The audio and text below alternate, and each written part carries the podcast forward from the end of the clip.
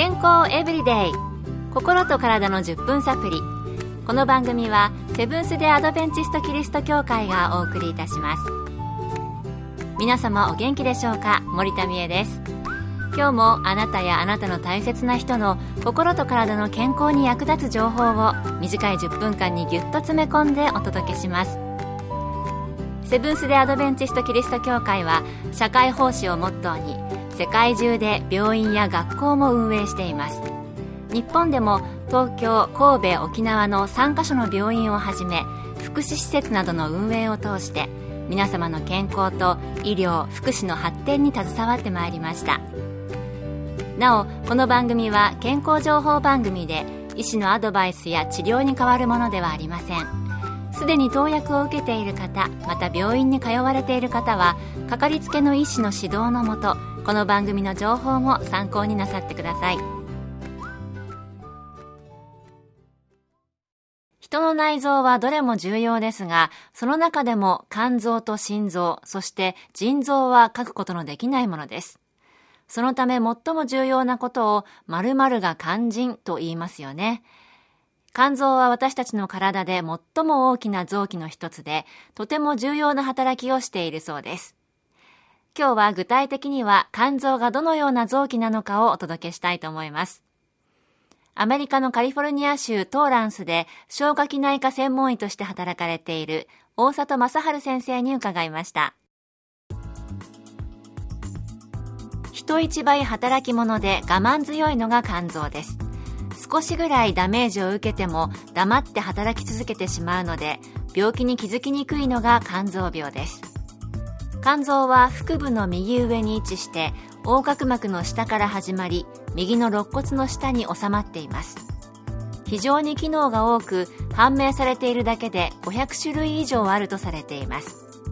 また臓器の中で全体が同じ働きをしていて再生能力が強いため一部に損傷があっても症状が現れにくく自覚症状の少なさから沈黙の臓器と呼ばれています。かなり大きくて、そして沈黙の臓器ですか。え機能が500以上あるっていうのは驚きです。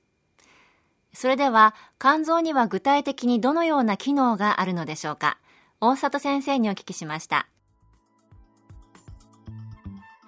肝臓は大きく分けて物質の代謝、解毒、胆汁の生成の3つに分けられます。なので肝臓は体内の化学工場のようなものと言えるでしょう。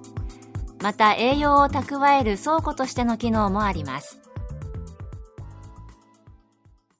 わかりやすいですね。肝臓は化学工場と食料倉庫を合わせて一つにしたようなものってことですかね。だから大きな臓器なのかもしれませんね。健康エブリデイ心と体の10分サプリこの番組はセブンス・デ・アドベンチスト・キリスト教会がお送りしています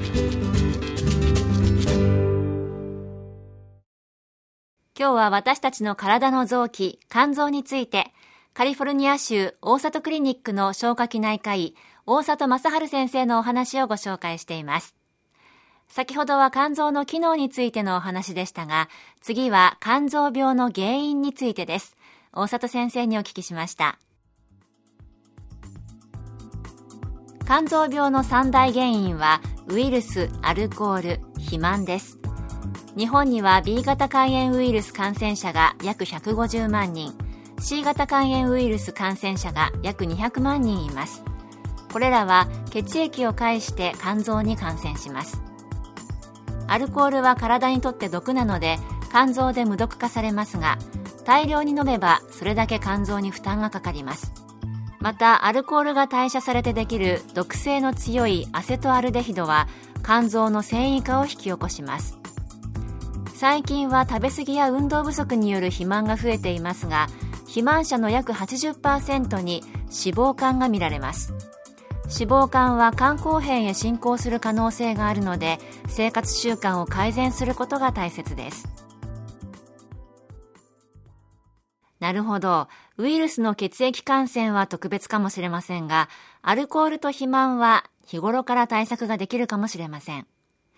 それでは具体的な予防策にはどのようなことが挙げられるのでしょうか続けて大里先生のコメントです肝臓は最初にも申し上げた通り沈黙の臓器と言われているので自覚症状が出てきた時はかなり症状が進行していることが多いですですから良い生活習慣に改善していくことをお勧めします。1筋腫禁煙。2体重のコントロール。中でも中性脂肪が高い人は肝臓にも脂肪が蓄積し脂肪肝になり肝機能が低下します。3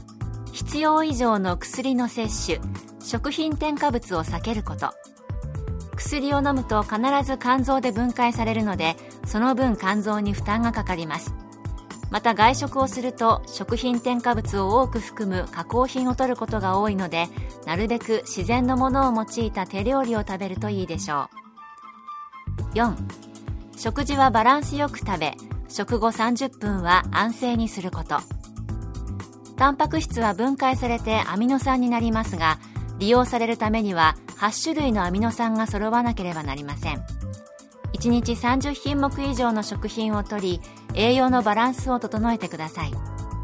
また肝臓は食後30分から1時間後にフル活動します。できればこの時間は安静にするのが一番です。5十分な休息をとる。疲れた時は右側を下にして横になり肝臓に多くの血液を送るようにします。横になると肝臓への血液供給量が立っている時の4倍になります十分な睡眠時間は肝臓の栄養補給の時間にもなります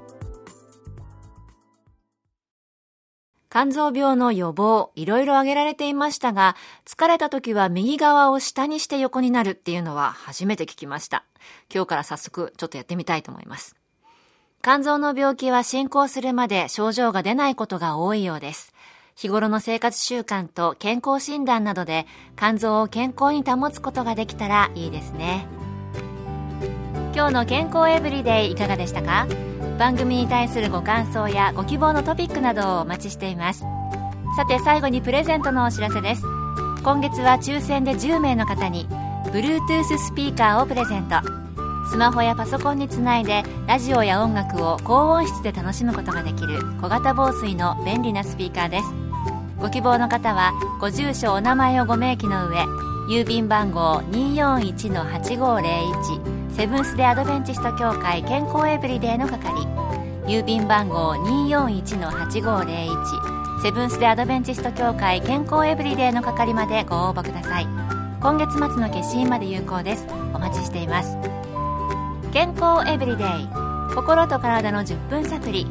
この番組はセブンス・デ・アドベンチスト・キリスト教会がお送りいたしました明日もあなたとお会いできることを楽しみにしていますそれでは皆さん Have a nice day!